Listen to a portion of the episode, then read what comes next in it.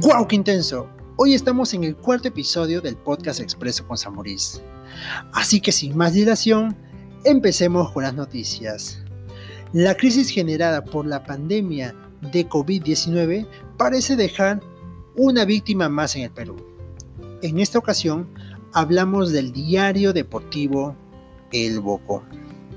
Sí, este diario que tuvo su primer tiraje el 9 de marzo del 1994 y tras 26 años sin parar, hoy, 5 de junio del 2020, emitirá su última edición impresa. Sí, su última edición impresa.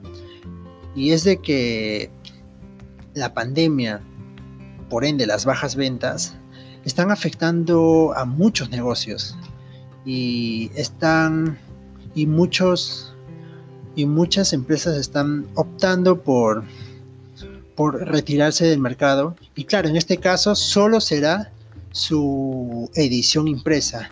Cabe resaltar de que la plataforma digital y, y las redes sociales de El Bocón continuarán activas e informando a todos sus aficionados.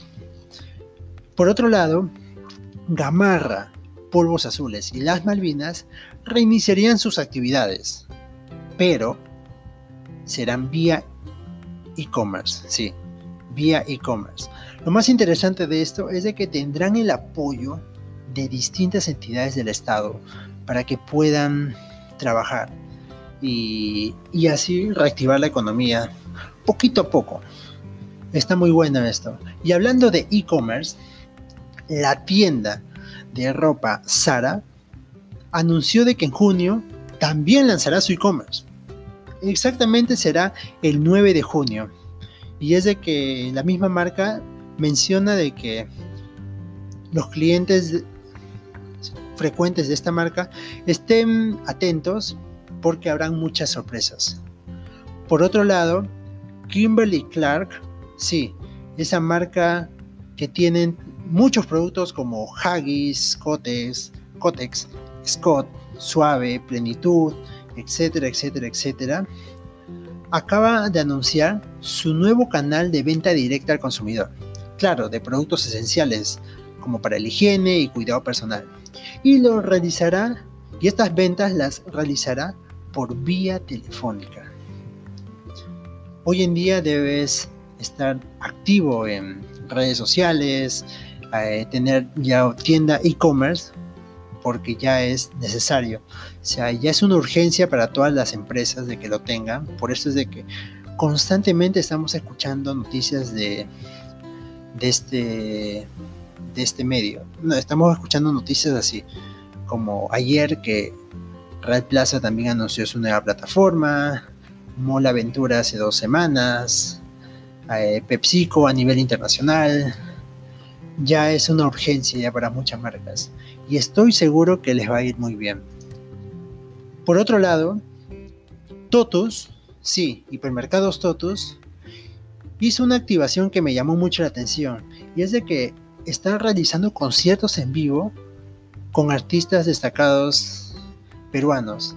Claro, hasta, hasta ahora va realizando dos live y con los cantantes Danila Dancourt y Christian Jaipen y lo interesante es de que está teniendo mucha pegada, mucha pegada. Por ejemplo, hoy, viernes 5, también va a haber un concierto, eh, un concierto en vivo a través de su plataforma a las 8 de la noche. Y, bueno, el, el motivo de por el que hacen esto es de que la misma tienda dice de que esto lo hacen por sus colaboradores y clientes, con el fin de que ellos puedan entretenerse desde sus hogares. Me parece muy buena iniciativa, lo están haciendo muy bien, felicidades por ellos.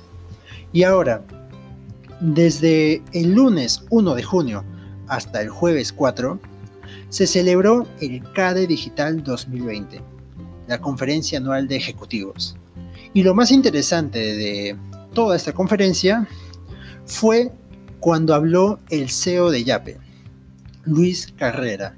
Y es de que menciona de que Yape, esta aplicación que es parte del BCP, ahora será compatible con el Banco de la Nación.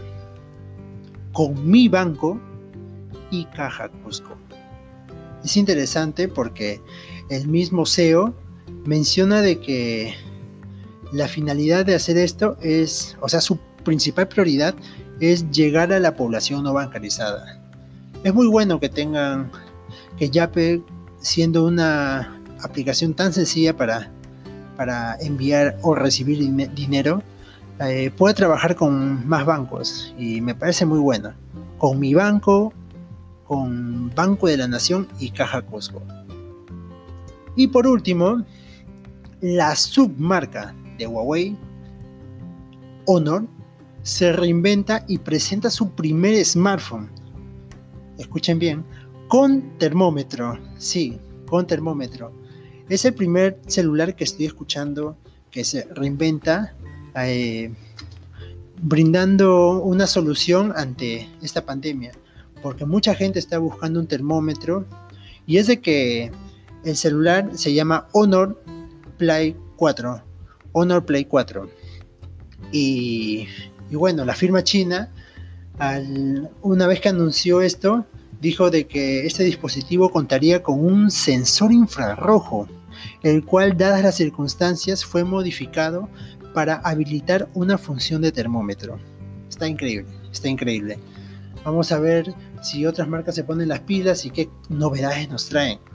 Y bueno, eso es todo por, por hoy. Así que sin nada más que decir, chao chao.